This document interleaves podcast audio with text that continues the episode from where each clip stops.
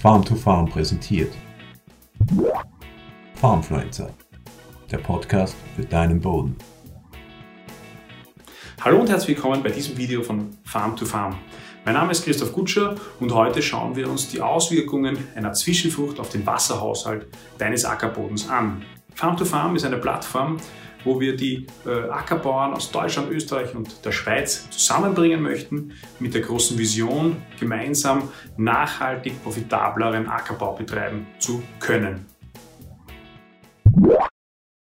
Wir müssen also als erstes einmal klären, was meint man mit Zwischenfrüchte. Zwischenfrüchte, äh, das ist dir höchstwahrscheinlich schon, das ist dir höchstwahrscheinlich bekannt, äh, sind äh, Kulturen, die man zwischen zwei Hauptkulturen anbaut und die den Zweck der Gründüngung und manchmal der äh, Nutzung zu Fütterungszwecken, ähm, zur Futterproduktion dienen.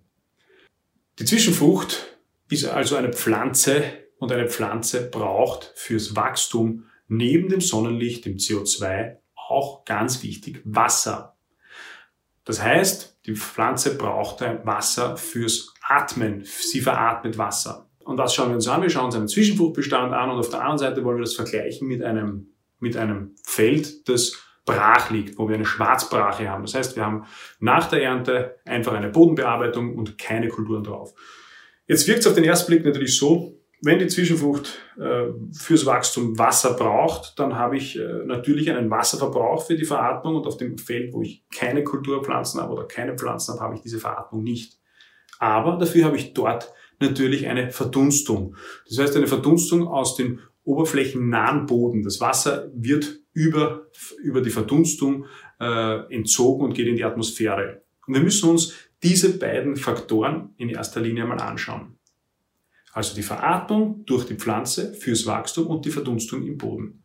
Klarerweise habe ich natürlich auch im Zwischenfruchtbestand eine Verdunstung des Bodens, weil der, Boden ist ja nicht zu 100% bedeckt durch die Zwischenfrucht. Nur ist es jetzt so, dass es neben diesen beiden Faktoren der Veratmung und der Verdunstung für eine ganzheitliche Betrachtung notwendig ist, auch noch weitere Faktoren des Wasserhaushalts auf deinem Ackerboden zu berücksichtigen, nämlich den Oberflächenabfluss, das, das heißt der Abfluss des Wassers äh, bei einem Starkregenereignis, das Sickerwasser, das heißt das Wasser, das so weit versickert, dass es nicht mehr genutzt werden kann und die Wasserspeicherfähigkeit, also die Fähigkeit deines Bodens, Wasser so lange zu speichern, dass es äh, für deine Pflanzen, für deine Kulturen genutzt werden. Wir müssen uns also alle fünf Faktoren, Verdunstung, Veratmung, ähm, Oberflächenabfluss, Sickerwasser und Wasserspeicherfähigkeit ansehen und hier einen Vergleich anstellen zwischen einem Zwischenfruchtbestand und einer nackten Schwarzbrache. Zuerst gehen wir auf die ersten beiden Punkte Veratmung und Verdunstung ein. Da hat es äh, Versuche gegeben, wo man sich das genau angesehen hat, nämlich genauso, indem man Parzellen angelegt hat mit Zwischenfrüchten und Parzellen freigelassen hat mit einer äh, Schwarzbrache, also ohne Kultur. Das Versuche gegeben in Österreich, aber auch etwa in, in Ostösterreich im Trockengebiet, aber auch etwa in, in, in, Deutschland, in Thüringen. Die Ergebnisse der Studie in Österreich seht ihr hier in einem Diagramm, äh, ohne jetzt ins Detail zu gehen, gehen zu müssen. Ganz klar, wir haben die Parzelle Schwarzbrache und verschiedene Zwischenfrüchte, also Facelia, Winterwicke, Gelbsenf. Braun ist die Verdunstung. Bei der Schwarzbrache haben wir natürlich eine hundertprozentige Verdunstung und blau ist die Veratmung. Bei den Zwischenfrüchten sind die Verhältnisse von Verdunstung und Veratmung anders. Das Interessante ist aber die Höhe des Balkens. Wir sehen in dem Trockenjahr 2004 ist die Gesamtveratmung und Verdunstung von Zwischenfruchtbeständen nicht höher, sondern sogar zum Teil geringer als bei der Schwarzbrache.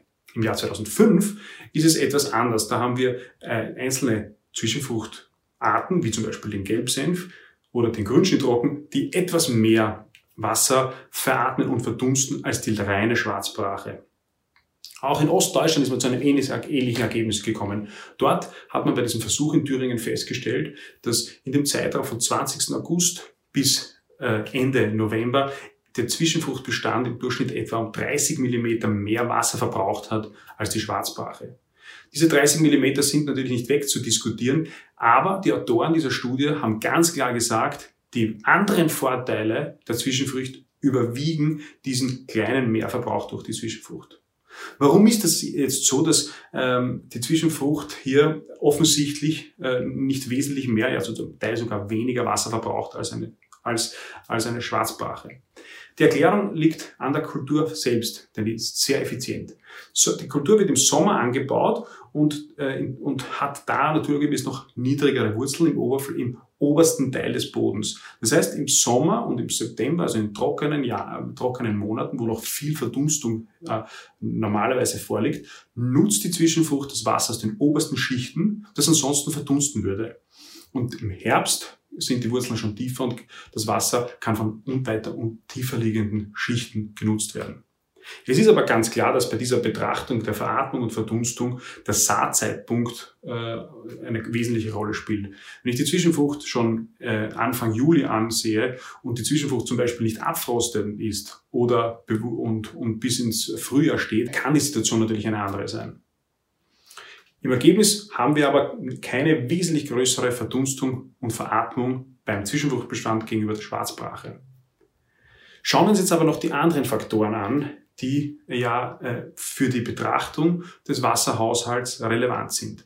Als erster der Oberflächenabfluss. Oberflächenabfluss bedeutet bei einem Starkregenereignis dass das Wasser nicht so schnell aufgenommen werden kann, wie es von oben durch den Regen kommt und dass, es, dass das Wasser abfließt. Und bei diesem Abfluss, Abfluss kommt, nimmt das Wasser den obersten Schicht des Bodens, die Feinteile, das Wertvollste deines Bodens mit und verlagert es irgendwo anders hin, wo du es nicht haben möchtest. Das ist eine Katastrophe, weil jahrzehntelange Arbeit von dir damit verloren geht. Das heißt, das muss man verhindern. Und da ist es klar, dass ein Zwischenbruchbestand die Oberfläche deines Bodens erhöht, somit einmal die Möglichkeit, das Wasser aufzunehmen, größer wird und durch die organische äh, Masse die, und die Pflanzenbestände, die auf der, am Boden liegen oder im Boden sind, wird auch der Oberflächenabfluss massiv abgebremst. Und da haben Versuche gezeigt, dass eine nur 50-prozentig gedeckte Zwischenfrucht, also ein Bestand, der nicht einmal vollkommen abdeckt, sondern nur zu 50 Prozent abdeckt, reduziert den Abfluss schon um 80 Prozent. Hier ist also der Vorteil äh, ganz, ganz klar und äh, offensichtlich. Und man sollte hier nicht äh, vernachlässigen, dass der Oberflächenabfluss auch schon bei ganz leichtem Gefälle passieren kann. Das heißt, äh, das ist nicht nur ein Thema für steile Hänge an hügeligen Land, sondern auch auf leichten, leicht, leicht äh, geneigten Feldern ist der Oberflächenabfluss nicht zu vernachlässigen. Der nächste Punkt in der Betrachtung ist das Sickerwasser. Beim Sickerwasser geht es darum, dass, dass wenn das Wasser im Herbst auf, die, auf den Boden auftrifft und dass der Boden sehr sandig, also sehr leicht ist, dann versickert das Wasser relativ schnell und kommt in Schichten, in denen es von der Pflanze nicht mehr genutzt werden kann oder letztlich ins Grundwasser. Das heißt, wir haben insbesondere oder ganz besonders beim leichten Boden das Problem, dass Wasser, das im Herbst zwar kommt, nicht genutzt werden kann. Und da ist es so, dass eine Zwischenfrucht, die im Herbst steht, dieses Wasser zumindest zum Teil nutzen kann und damit das Wasser im Haushalt eines Bodens in den Schichten bleibt, die nächstes im nächsten Jahr oder im darauffolgenden Jahr die Kulturpflanze noch nutzen kann. Das heißt, ein ganz klarer Vorteil auch hier beim leichten Boden. Bei schweren Böden ist es so, dass diese über den Herbst dann, dann die Wasservorräte auffüllen können und dann im nächsten Jahr der Hauptkultur zur Verfügung stehen. Das heißt, das Wasser versickert nicht. Und wenn wir hier einen Zwischenbruchbestand haben, dann kann es natürlich passieren, dass der Zwischenbruchbestand dieses Wasser äh, nutzt und veratmet und das dann im darauffolgenden Jahr nicht als Speicher zur Verfügung steht. Das heißt, der Vorteil ist hier ganz besonders bei den leichten Böden da. Zu guter Letzt kommen wir noch zu dem Faktor Wasserspeicherfähigkeit. Also welchen Einfluss hat die Zwischenfrucht auf, den, äh, auf die Wasserspeicherfähigkeit deines Bodens? Die Wasserspeicherfähigkeit bedeutet, welche, welche Kapazität, welche Fähigkeit hat dein Boden, Wasser zu speichern. Und hier ist es, haben wir auch schon zuvor gesagt, bei, so, dass, dass, es, dass der Boden, je größer die Bohren sind, desto schlechter kann er Wasser speichern. Je kleiner die Bohren sind, desto besser speichert aber da speichert der Boden dann das Wasser schon so gut, das heißt die Kapillarkraft ist schon so hoch, dass das Wasser, äh, dass die Wurzeln äh, dieses Wasser nicht mehr nutzen können. Das heißt, für eine optimale Wasserspeicherfähigkeit braucht es äh, ein ausgeglichenes Verhältnis von ähm, Poren mittlerer Größe. Und diese Bohren mittlerer Größe werden insbesondere durch die Wurzeln und Feinwurzeln äh, in Kombination mit den Bodenlebewesen geschaffen. Und da ist es so, dass die Versuche gezeigt haben, dass Zwischenfrüchte schon im ersten Jahr, das heißt im ersten Jahr der Aussaat, das Bohrenvolumen eines Bodens um 15 Prozent erhöhen können. Das heißt, ich habe schon im ersten Jahr durch die Zwischenfrucht eine erhebliche Erhöhung des Bohrenvolumens und damit eine erhebliche Erhöhung der Wasserspeicherfähigkeit. Und ganz abgesehen davon baue ich natürlich mit meinen Zwischenfrüchten langfristig den Humus auf, verbessere so die Bodenstruktur und auch verbessere so auch natürlich die Wasserspeicherfähigkeit. Das heißt, Zwischenfrüchte äh, bringen mir nicht nur langfristig eine Verbesserung der Wasserspeicherfähigkeit, sondern sie bringen mir schon sogar im allerersten Jahr diesen großen Vorteil der Wasserspeicherfähigkeit.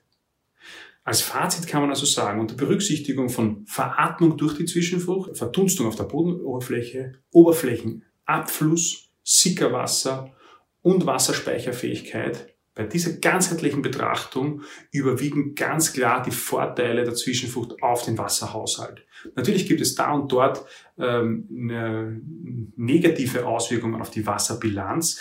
Die anderen Faktoren überwiegen aber maßgeblich, so dass in Summe der Einfluss auf den Wasserhaushalt ganz klar positiv ist und wir die Frage beantworten können, zieht dein Zwischenfruchtbestand dir das Wasser aus dem Boden mit Nein und eine ganz klare Empfehlung abgeben können, auch im Trockengebiet Zwischenfrüchte anzubauen. Ich hoffe, dass ich dir hier einen interessanten Input liefern habe können und dass du das nutzen kannst und dass du so dein Know-how aufbauen kannst. Wenn es dir gefallen hat, dann like das Video, ähm, schreib einen Kommentar drunter, teile es mit deinen Berufskollegen.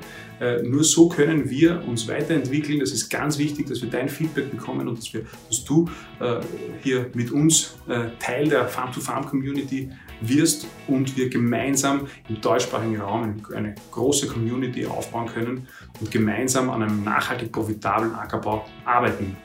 Folge uns auf unseren Seiten auf Facebook, Instagram, YouTube und trag dich auf unserer Website für den Newsletter ein. Wir freuen uns schon auf das nächste Video. Bis bald. Farmfluencer, der Podcast für deinen Boden.